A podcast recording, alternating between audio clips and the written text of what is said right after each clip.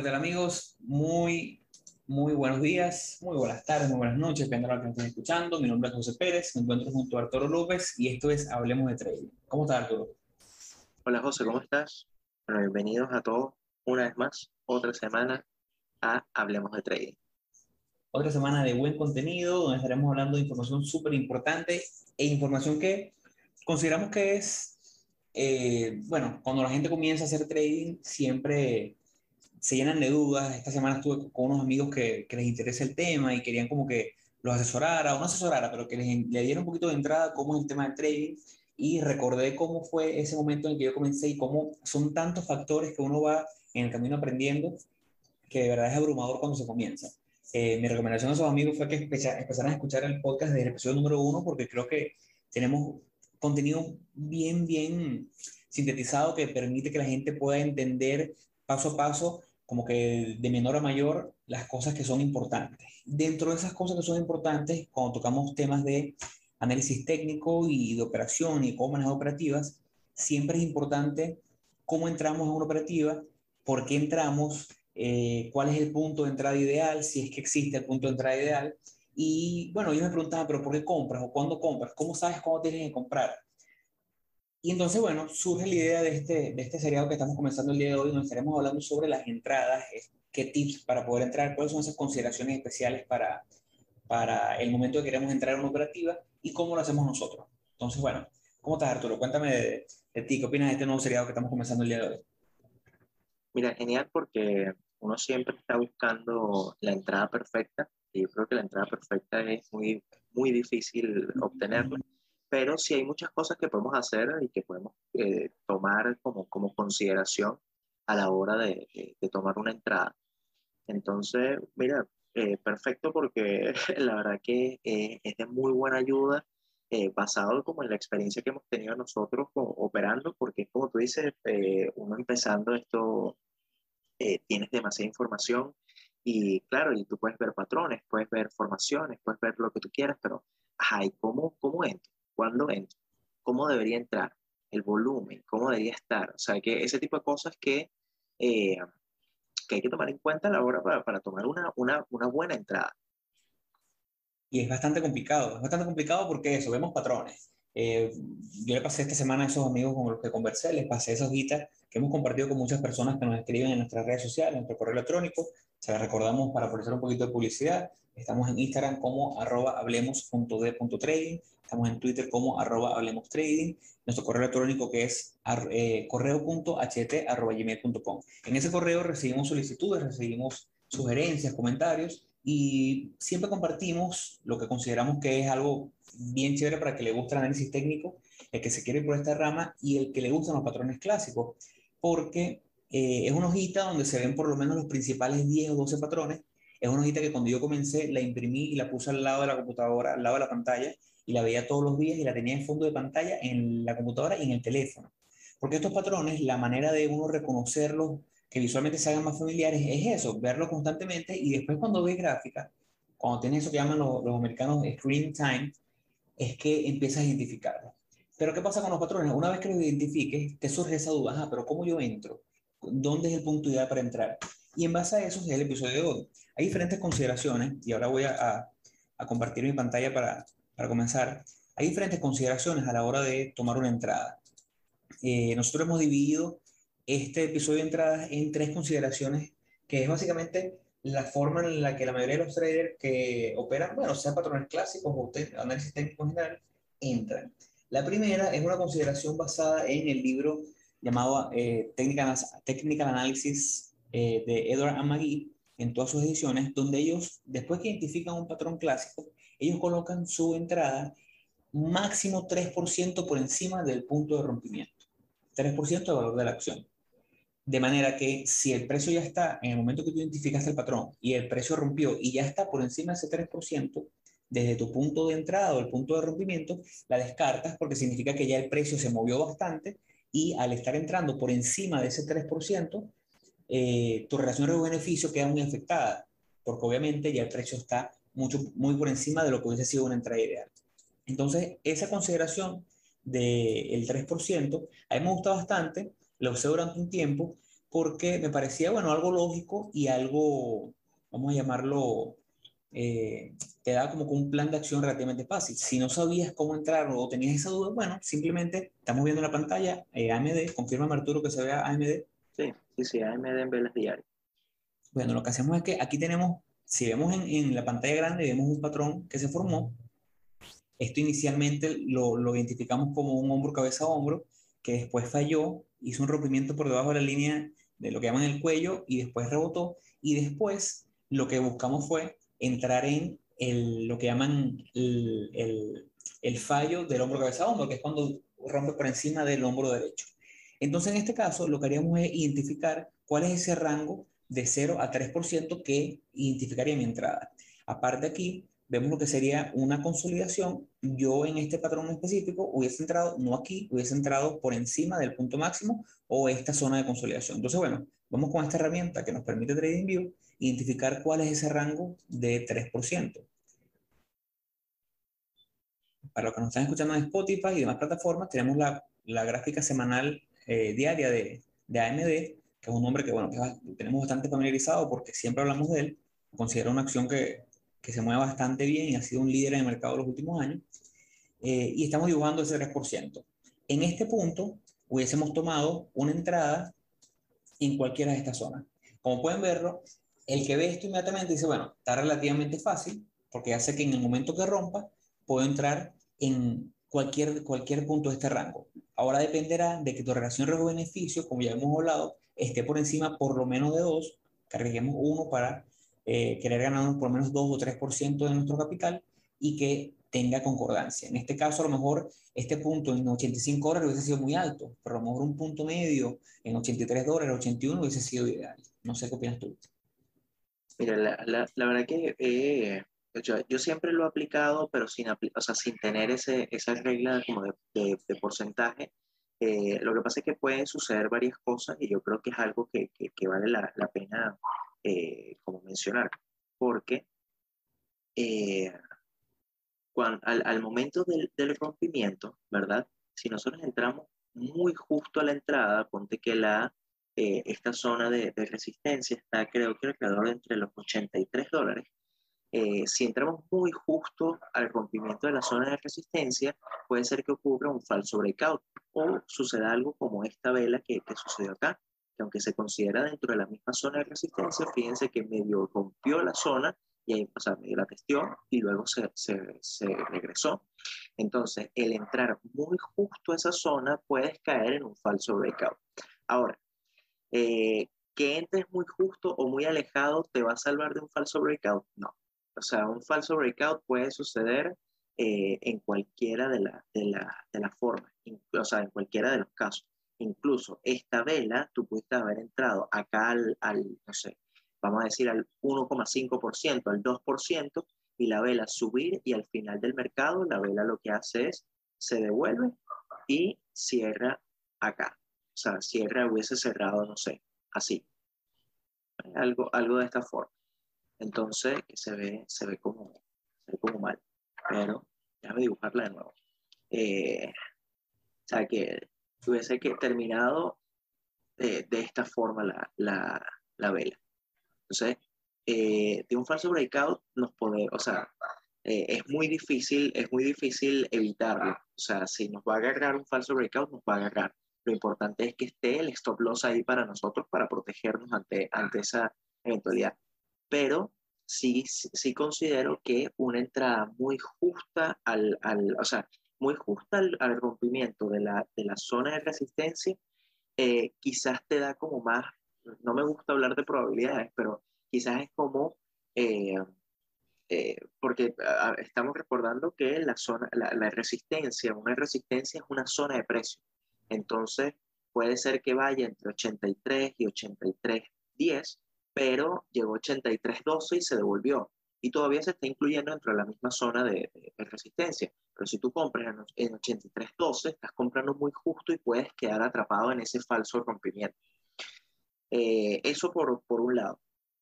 Ahora, el, uh, lo otro que, que, puede suceder también es que si entras muy, y por eso es como el arte de, de las entradas, si entras muy muy alejado del rompimiento y entras, no sé, en esta zona, ¿verdad?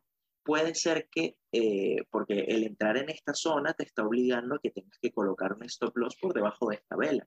Entonces, el entrar tan alejado de esta zona por eh, querer evitar un, falso breakout, eh, haga que tu relación riesgo-beneficio no te cumpla, que también es algo importante a, a, a considerar si tú entras muy arriba y tú estás, eh, eh, no sé, proyectando un target hasta esta zona, por decir, por decir alguna zona, eh, quizás al entrar tan arriba o tan lejos del rompimiento, evite que llegues a, a, tu target de, de 2, de 3, el que tú tengas proyectado. Eh, esas son como las cosas que yo diría que, que es importante al, momento del rompimiento. Bueno, tocaste puntos súper importantes porque cada una de las, de las consideraciones que vamos a hablar hoy, hablamos de esta que es entrando en ese rango de 3% por encima de, rompimiento, cada una de estas consideraciones tiene algo negativo o algo que puede salir mal, y es normal. Y es que, como dice Arturo, bueno, pues al tú hacer esto te arriesgas también que, bueno, que, que tengas eh, un fake out, que es con el movimiento, como bien lo explicó Arturo, rompe y después se vuelve y cierra por debajo de ese, de ese punto que tú querías o esa zona de resistencia, y a lo mejor ese mismo día toca tu stop es muy probable, puede pasar. Eh, me ha pasado, le ha pasado a Arturo, le pasa todo, pasa muy a menudo. Eh, hay gente que, y esa, será, eso, esa parte va para la, la, tercera consideración, que lo evita o trata de evitarlo tomando lo que será esa tercera consideración. Pero entonces, eh, cada, con cada una de estas consideraciones que nosotros tomamos, o cada uno de estos métodos para, para tomar entradas, tiene un punto negativo o tiene algo lo que te arriesgas, pero es, así son los mercados. Y es como dice Arturo, eso es parte de la ciencia mitad arte que tiene el análisis técnico, que no, no tienes algo que sea eh, infalible. Si lo tuviese, bueno, no estuviésemos aquí, estuviésemos en Wall Street, Nueva York.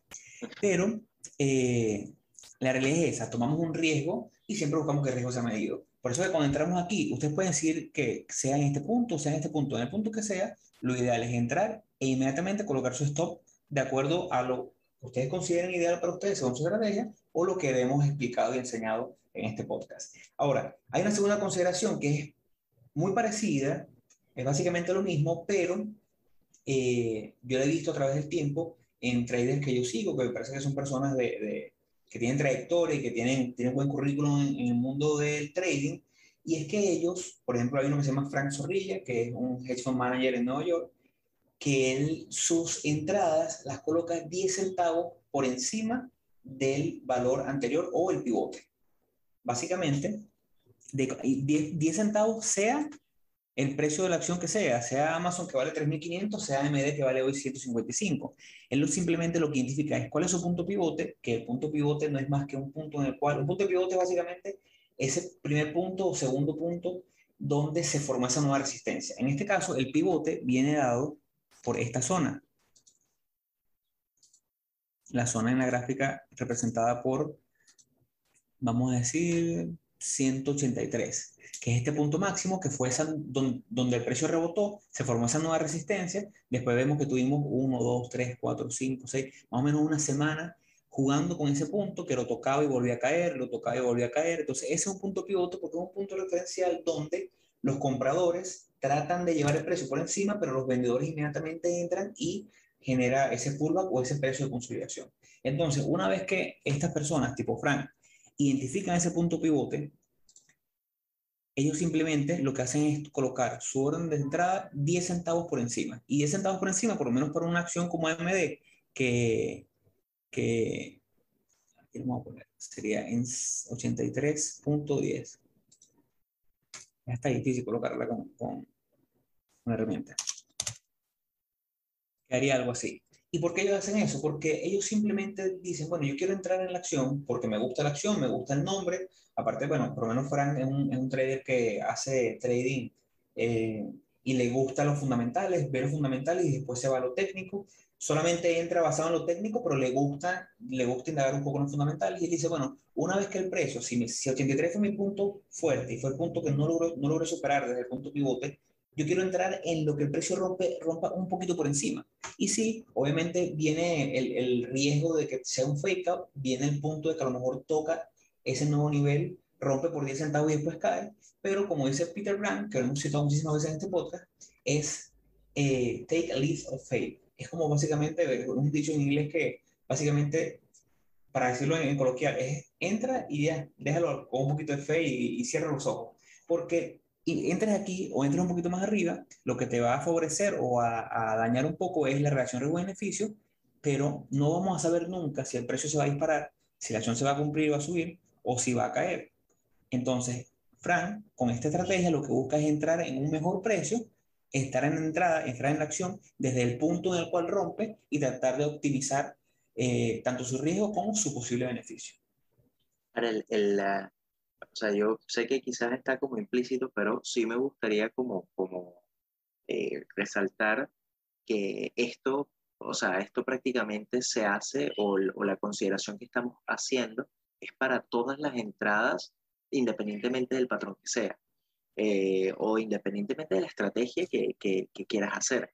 Eh, si estamos hablando de rompimientos de líneas de tendencia, bueno, es la misma consideración al momento del rompimiento de la línea de tendencia, si son patrones, si es un triángulo. Acá porque es el ejemplo que tenemos como para mostrarles en, eh, en este momento, pero, pero como que no se limiten a que es solamente para este tipo de entradas, sino es eh, por ejemplo, fíjate el canal, el canal que, que dibuja José acá, él, o, sea, eh, o sea, este ejemplo, que hay como una especie de, banderín ahí en, en eh, formado, y el rompimiento del banderín y es exactamente la misma consideración. Al momento de la entrada, bueno, ¿dónde, o sea, dónde, hacer, dónde podría ser como el mejor punto para, para entrar para que no se me vaya a devolver al, a, para que no se me vaya a devolver, para, para, que, para que sea de la forma más óptima?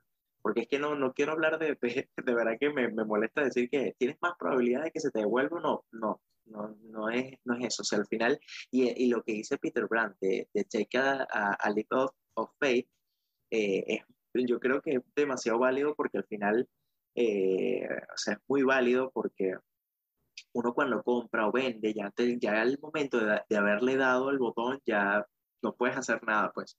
Ya ahí vas a esperar a que el movimiento se mueva, eh, para arriba. Sí un poquito de fe, porque si te pones a ver, si, si, si te pones a esperar, que, que es, es, otro problema que tienen muchas personas, muchos traders, si te pones a esperar que todo se dé ideal para entrar, vas a perder la operativa. No vas a entrar. Claro, eso también es otra, eso también es otra, porque muchas veces, e inclusive pasa mucho, de que eh, la gente, le, o sea, para evitar perderse, y eso termina siendo FOMO al final, pero para evitar perder su movimiento por un rompimiento, entran en este punto. Entonces, eh, ya aquí en este momento es absurdo entrar, eh, o sea, yo digo considerando este patrón, o sea, si todos vimos esta entrada, eh, ya entrar en este punto es, es absurdo para, por el movimiento, porque ya tú no sabes qué tan extendido está el movimiento, hasta cuándo va a llegar.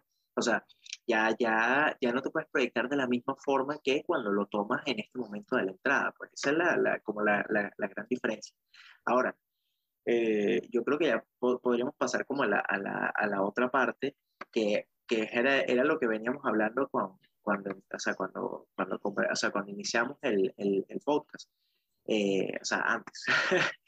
Eh, muchas veces se enseña o, o, o uno tiene la tendencia a bueno, ¿por qué? O sea, fíjense el, este ejemplo, este ejemplo que, que, está aquí en esta zona, el rompimiento. Eh, fíjense que ocurre el rompimiento y la acción no continúa al alza, sino lo que hace es como un pequeño pullback y a partir del pullback ahí sí hace su movimiento hacia arriba. Entonces, yo voy a hablar desde mi experiencia. A mí me enseñaron, ¿verdad? En su momento, eh, que uno tenía que esperar la confirmación de los rompimientos. Y, la confirmación del rompimiento no era más que esperar este pequeño pullback, esperar esta pequeña caída, que, el, eh, que el, o sea, la confirmación era como la confirmación a la zona de, de resistencia, a la previa zona de resistencia que ahora se convirtió en soporte. Y esperar ver este, como esta formación de vela o algo que te confirme que efectivamente está rebotando sobre la eh, sobre la zona de, de, resistencia. No sé, ver el volumen.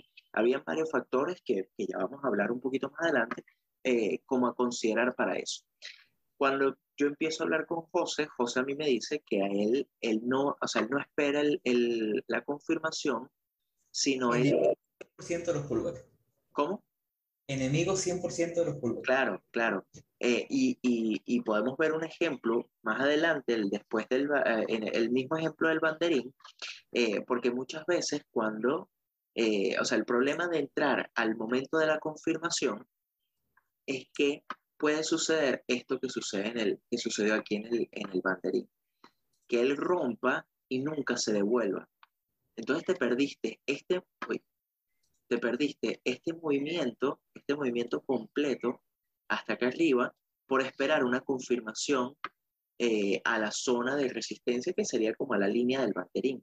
Entonces, el tema está en que eh, si la, si la acción se va a devolver, ¿verdad? Y vas a perder la operativa, aunque esperes la confirmación, se te puede devolver y puede tocar tu stop loss. Entonces, pienso yo, y es una forma que, que como que mejorado y quizás es como madurado, que es preferible entrar al movimiento, al momento del rompimiento para evitar perderse un posible movimiento al alza por querer confirmar que no me va, que no se me va a devolver y voy a perder la, la, operativa. No sé si, si, si, me, si, si me sigues con lo, que, con lo que estoy explicando. Sí, sí, totalmente. Es que es lo, lo que dice Mark Minervini.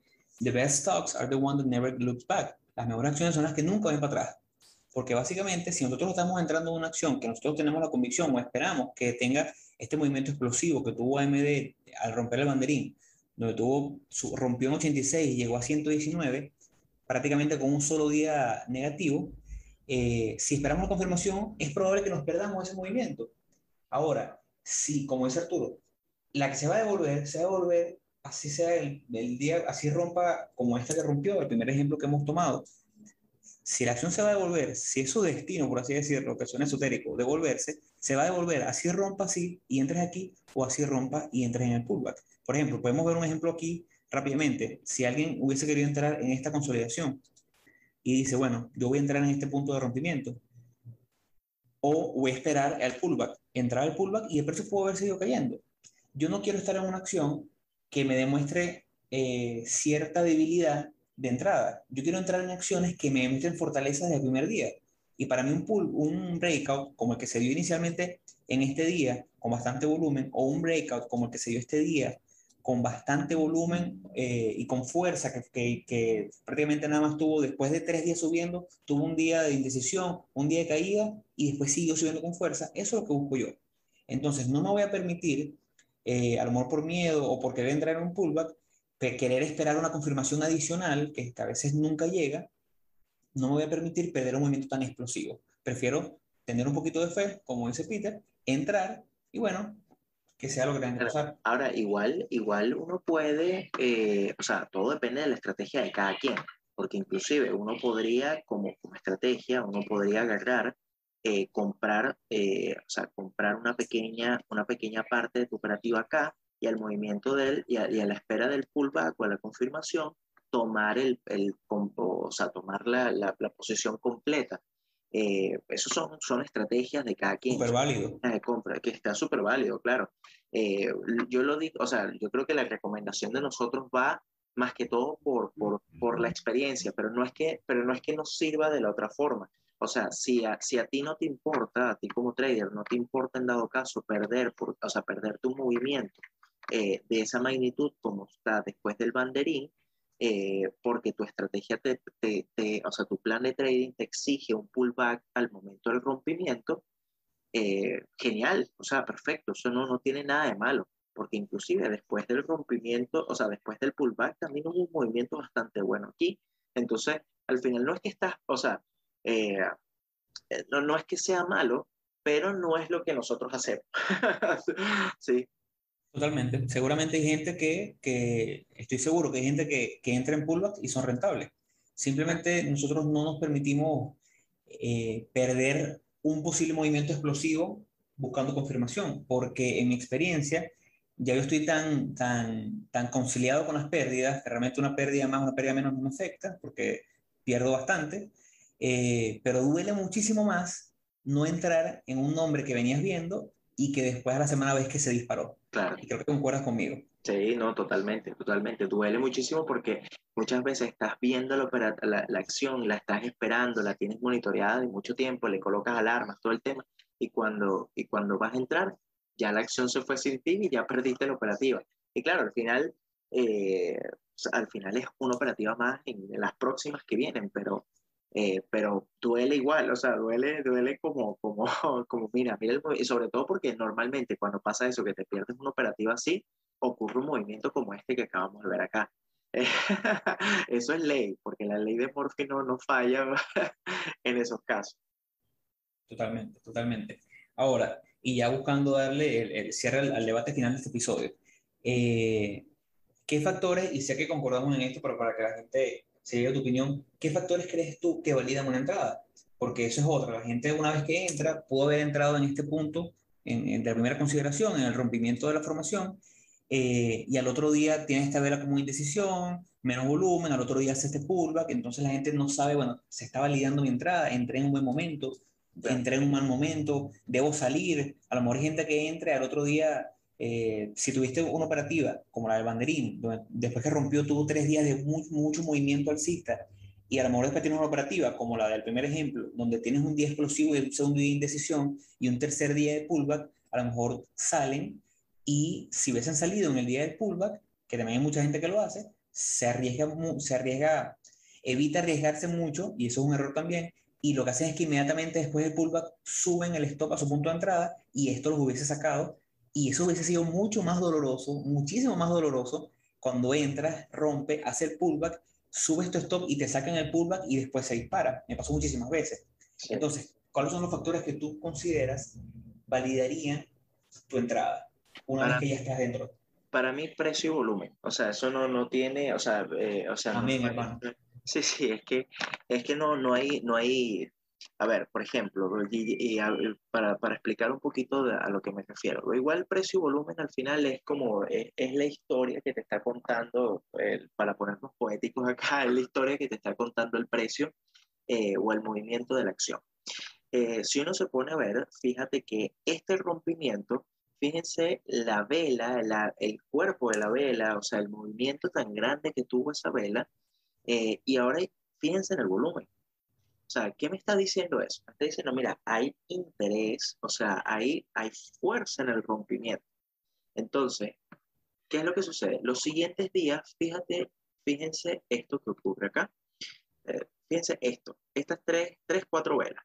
Fíjense que ahora ya las velas son de menor cuerpo, ya son más pequeñas, el, el precio se empieza a comprimir. ¿Y qué pasa con el volumen?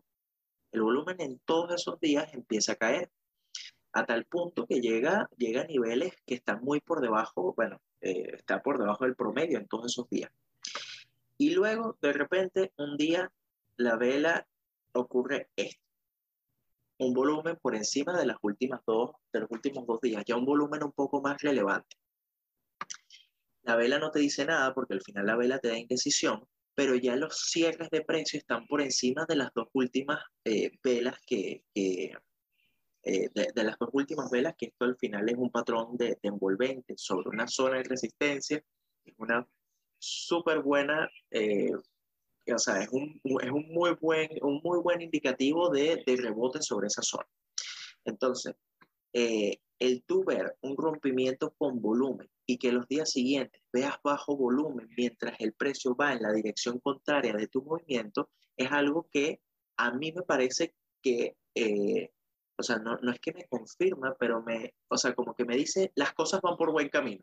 Eso no significa que la acción efectivamente va a subir, porque uno no conoce el futuro, pero sí te está dando como buenos indicios, te está diciendo, bueno, mira, eh, rompió y ahorita lo que está haciendo es acumulando, está guardando, o sea, no hay, no hay, o sea, no hay vendedores que hagan presión para, eh, para continuar cayendo el precio por debajo de esa zona relevante de precio.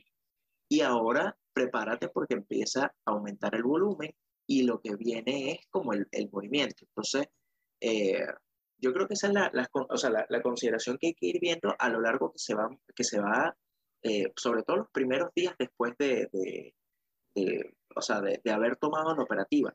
ver cómo se comporta la acción, ver los rangos de precio, o sea, los rangos de, la vela, del cuerpo, porque eso te dice mucho es eh, el, como esa batalla, quién está ganando esa batalla. Cuando ves velas como muy amplias, eh, ves claramente que si es una vela verde, o sea, una vela alcista, estamos hablando que, que hay mucha compra y no hay quien venda y frene ese movimiento. Y en el caso contrario ocurre lo mismo. Cuando ves velas de este estilo, bueno, es que hay muchos vendedores y no hay compradores. Entonces, eh, o sea, al final te, te está diciendo lo, como que el, el, panorama es como una radiografía de lo, de lo que está diciendo, o sea, de, de, lo que está pasando actualmente. No sé si, si, si concuerdas con, conmigo.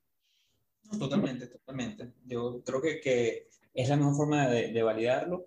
Es una excelente herramienta que nos permite identificar al final del día esto es oferta y demanda. Necesitamos que esos días de caída, ver qué tanto volumen, qué tanta gente estuvo interesada en vender qué tanta gente aguantó esa caída o, o, o, propició esa caída y que los días que suba veamos un volumen mayor que nos diga, bueno, que obviamente hay interés y el precio está, hay, hay, una, hay una hojita con, con, una chuleta, como la llaman en Venezuela, un, un, una hojita donde, nos, donde hablando de, de Wyckoff y todo el tema de la teoría del volumen, donde nos muestra cómo se valida y cómo, cómo básicamente leer el volumen. Es que cuando tenemos una vela de volumen eh, una, vela alcista grande y vemos un volumen grande, eso es un volumen que está validado.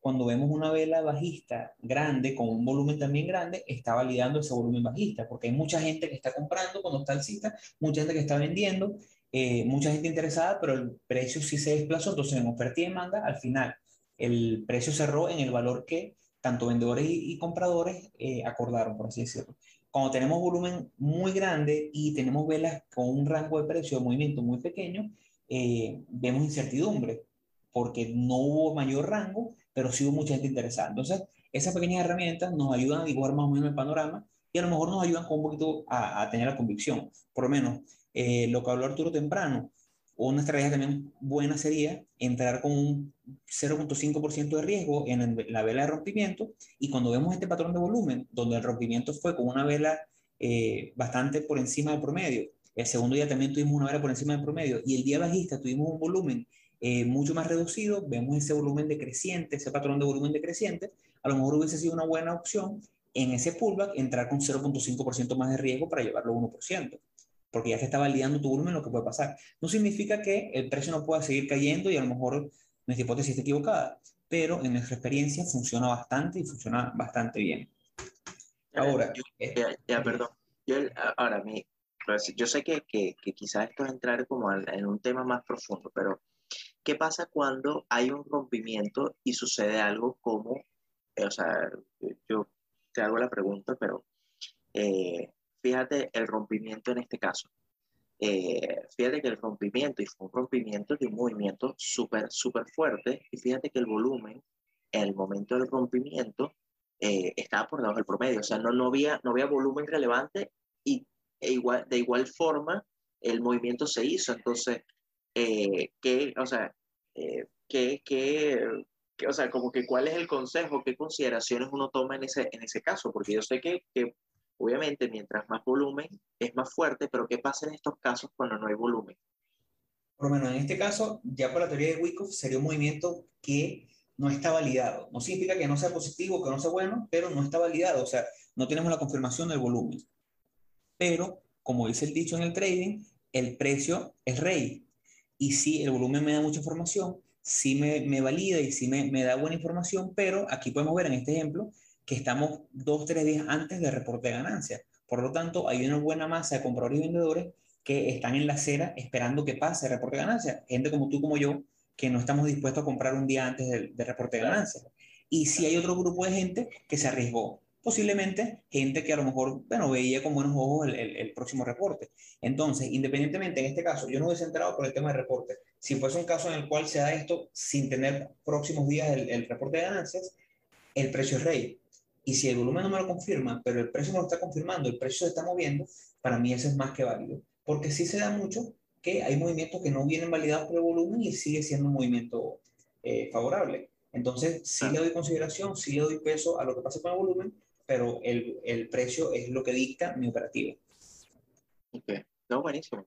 Ahora, yo, bueno, yo creo que antes, ah, o sea, ya antes de, antes de cerrar, porque ya estamos casi al final del, del episodio, eh, hablar sobre, bueno, efectivamente, yo creo que todo el mundo se, se pudo haber dado cuenta de que eh, el conseguir una entrada perfecta es muy difícil, es complicado, eh, es un arte, o sea, uno va perfeccionando sus entradas de a poco, muchas veces eh, no consigues al precio que, quieres porque perdiste la entrada en su momento, entras un poco más arriba, a veces entras muy, muy temprano, pero es algo que yo creo que, que eh, la idea sería como establecerse como ciertas reglas de forma tal de que cuando vayas a tomar una operativa, pero ya sepas en qué momento o en qué punto sería el punto ideal para ti para entrar. Puede ser que por tanta volatilidad el precio entonces salte de, o sea, haga este movimiento que está en esta vela, eh, esta vela eh, lo haga en un minuto, dos minutos, y pierdes la entrada porque tu entrada era, no sé, era en este punto acá abajo. Entonces, eh, esas son cosas que van a suceder. Hay muchas personas que también, porque aquí nosotros estamos en velas diarias, pero muchas personas incluso bajan a temporalidades un poco más bajas para ver si hay formaciones dentro de esos, de esos time frames inferiores de forma tal de eh, conseguir quizás una, una entrada más, más detallada, por decirlo de alguna forma. O sea, si quizás hayan mini patrones dentro de, dentro de temporalidades más bajas, pero van con el movimiento, o sea, va, va con la tendencia general de la acción. Entonces, eso son otras cosas que también eh, he visto, eh, o sea, son, son cosas que se pueden ir haciendo y efectivamente conseguir esa entrada perfecta es, es muy complicado yo creo que va, o sea, va mucho más o, la importancia aquí no está, eh, o sea, es importante conseguir una buena entrada o tomar una buena entrada, pero mucho más importante es saber colocar el stop loss, que es de lo que vamos a hablar la, la próxima semana. Totalmente, totalmente. Hay, hay un datico que usa, hay un grupo de gente que sigo que usa la siguiente opción con el tema del volumen y ya para cerrar. Eh, si se quieren ir a velas más pequeñas, también velas diarias, el mercado está abierto eh, de las 9 y media de la mañana a Nueva York hasta las 4 de la tarde, son 6.5 velas en, en, horas. Tenemos 6, 6 velas, eh, de 6 a 7 velas en el transcurso del día. Entonces, hay gente que se va a la vela de una hora o se va a la vela de media hora, entonces tiene ya 13 velas, 12 velas, y con esas velas lo que hace es que si la primera media hora tienen un volumen, digamos que AMD tiene un volumen promedio en un día, en una vela era de un millón de acciones. Si en esa primera media hora, media hora tienen, eh, digamos, tenemos que agarrar y dividir ese millón de acciones entre esas 13 velas. Entonces nos, dará algo así como 80 mil acciones de movimiento eh, por vela, en, en, velas de media hora. Lo que hacen es que si en esa primera media hora tienen en volumen 200 mil velas, 200 mil acciones, significa que ya de por sí, cuando lo extrapolas, es probable que tengas un movimiento mucho más grande a nivel de volumen comparado con los días anteriores. Entonces, a lo mejor, si en media hora tienes eh, 25% del volumen diario del día anterior, ya está diciendo, bueno, este volumen puede que valide, y si rompo por encima de mi área, ya el volumen me está validando, por lo menos con la data que tienes al inicio del día. Ese es un dato que le dejamos ahí. Pero bueno, eh, como consideración final, y como siempre hacemos ese debate de, de cierre en los episodios, tú, Arturo, ¿consideras que sin la entrada perfecta no hay rentabilidad? ¿Consideras que la entrada perfecta es vital para, para tu operativa? No, no, o sea, la verdad que no, o sea, no, yo siento y es algo, y creo que lo comenté ahorita cuando, antes de, darte la palabra, de que, eh, o sea, es preferible colocar o es primordial colocar un buen stop loss antes de tomar una, una, una entrada perfecta. Porque al final la entrada perfecta, claro, sí, efectivamente te va, o sea, vas a tener una, o sea, te puedes manejar tu, tu relación riesgo-beneficio por la entrada que tomaste y puede ser que eso te varíe unos centavos, eh, pero, pero el, el, tema está en que el stop loss es el, es el que manda ahí porque es al final el que es tu, o sea, eh, eh, es primordial. O sea, antes que, el, no, no, estoy diciendo que no sea importante tomar una buena entrada, porque si no, no hubiésemos hecho un episodio de esto, pero eh, siento que hay otras cosas que son más importantes que el tomar una entrada perfecta, que hay que detallarlas, que hay que pulirlas, o sea, que hay que pulir la estrategia de entrada, sí, perfectamente, pero hay que dominar, pero, o sea, hay que dominar 100% es la colocación del stop loss. Un stop loss mal colocado es la receta de, de del fracaso. Totalmente, totalmente. Concuerdo contigo 100%. La entrada, obviamente, sin la entrada no estamos en la operativa. Sin una buena entrada nos, es probable que nos dañe en la reacción riesgo-beneficio, pero sin el stop es el camino más breve a, a, la miseria en el trading. Yo creo que con esto cerramos el episodio de hoy, un episodio que, que bueno, creíamos que iba a ser un poco más corto, pero siempre nos gusta ser específicos y, y detallar lo que nosotros creemos en estos años de experiencia. Llevamos rumbo en sumatoria a, a la década de, de, de, experiencia en el trading.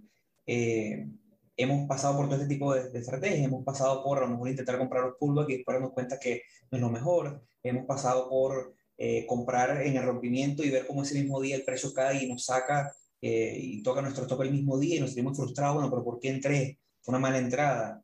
En el camino se darán cuenta que es parte del mundo del trading, es parte eh, normal, las pérdidas son parte de este negocio y si no estás preparado para perder en el trading, sencillamente no vas a ver rentabilidad. Eh, por mi parte me despido, eh, saludos Arturo y bueno, gracias por estar conmigo aquí todas las semanas. Bueno, muchas gracias a todos, nos vemos en otro episodio de Hable una Trading. Hasta luego chicos.